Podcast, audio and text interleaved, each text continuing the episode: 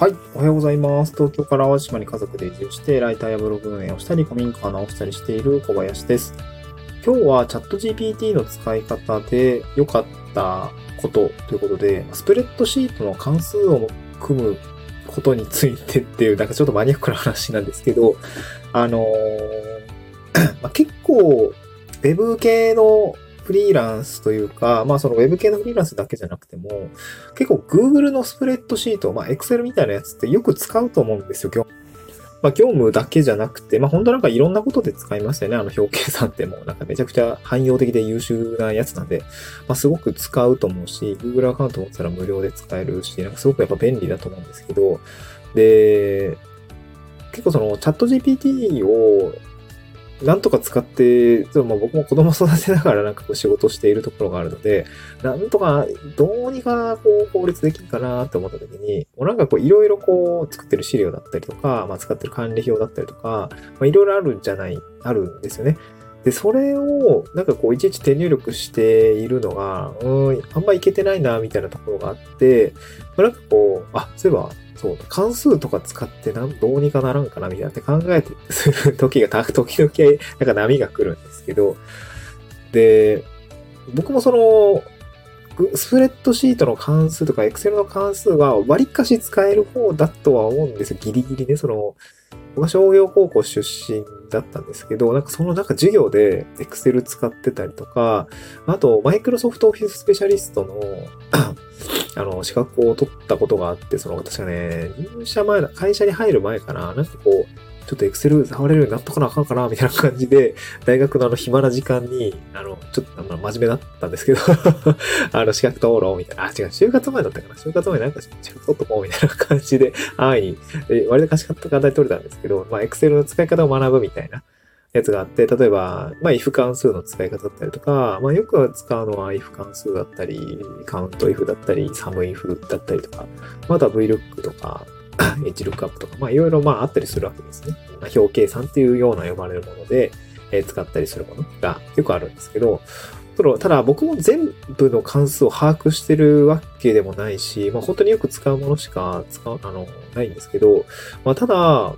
でもなんかこうやりたいことはあるんだみたいな、もうちょっとこうしたらいいのに、できたらいいのになってことが、まあ、なんかやっぱちょくちょくこう改善を試みようとすると出てくるんですけど、でもなんかどの関数使ってどのように関数使えばいいのか、ちょっとやっぱ分かりにくいところが、今までの Google 検索では、なんかこう記事としてな、そもそもやりたいことはなかったりとかするんですけど、まあ、でも、このチャット GPT、まさに、えー、生成 AI を使うと、やりたいことを自然言語で言って、うーん、その関数を作ってくれるっていうのが、やっぱこの AI のめっちゃ便利だなっていうところでした。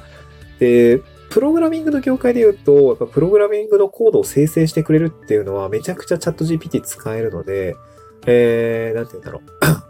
めっちゃ相性いいと思うんですけど、ま、ただ一般的には、ま僕もシステムエンジニアだったんで、プログラムのコードは読めるけれども、まあなんかロジックを頭で組めるかっていうと、そんなにこう、好きじゃないというか、あの、あんま合ってなかったんですよね。まあ、あの、僕システムエンジニアだったんですけど、あの、プログラミングの研修とかでめちゃくちゃ落ちぶれてたんで、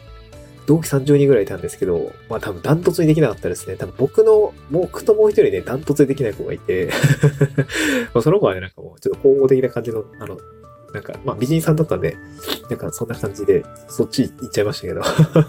そう。で、まあ、プログラミングを、まあ、やる場面で、まあ一般的には多くないと思うんですけど、このスプシとかエクセルの関数を、まあなんか駆使する場面、まあ使ってる人は多いと思うんで、この関数を作るときに、このチャット GPT を使って、聞きながら組むっていうのは、まあ、めっちゃなんかすげえ、これが一番汎用的なんじゃないかなって思いました。まあ、例えばなんですけど、僕の最近聞いたやつは、まあ、あの、なんて言うんだろうな。今僕ツイッターの運用をなんとか自動化したいみたいな 感じで考えていて、で、まあそのツイッターの API を Google スプレッドシートで連携をして、あの、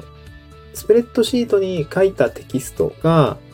えっ、ー、と、ツイッターで予約投稿できるっていうような、あの、スプッシュを作ったんです。まあ、これはなんか YouTube とか見ながら、その API のその Google App Script っていうものを、に、まあなんかこう、つく、まあコピー、なんかひな型があって、それをコピーして、まあ、ちょっと、あの AP、自分だけが使える API キーを入れてやっただけなんですけど、まあ、その元ネタになるツイート作成の、まあ、スプシがあるんですけど、これなんかなんかちまちまこう、これまどこまで投稿したんだっけとか、この日時のやつで投稿したんだっけみたいなのをあの管理するのがめんどくさかったんで、なんか手で書いてたんですよ。それを、あ、そうだ、これって、えっと、予約日時の日と現在日時を付き合わせて、もうそれ過ぎてたら、ステータスを投稿済みに変えるっていうことをすれば手でやんなくて済むなというふうに気づいて、なんかそれをですね、あのー、やったんですよね。そう。それをやりました。で、その関数を組んだときに、まあ、これ if 関数で組んだんですけど、なんかこう、なんていうのかな。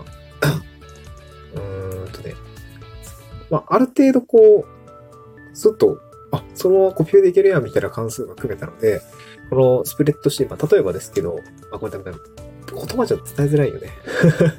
うん。まあ、なんか聞き方としては、なんか、こうセル A の位置にこうこうこれがあって、セル B の位置にこれがあって、で、この時にセル C の位置に、あの、こういうことを出力したいんですけど、どうやって関数組んだらいいですか？みたいな聞き方をすると、あ、なんかババババって出てきても、やっぱ頭いいんで、チャット GPT。その分、その中でちゃんと意図を組んで関数をやってくれるんですよね。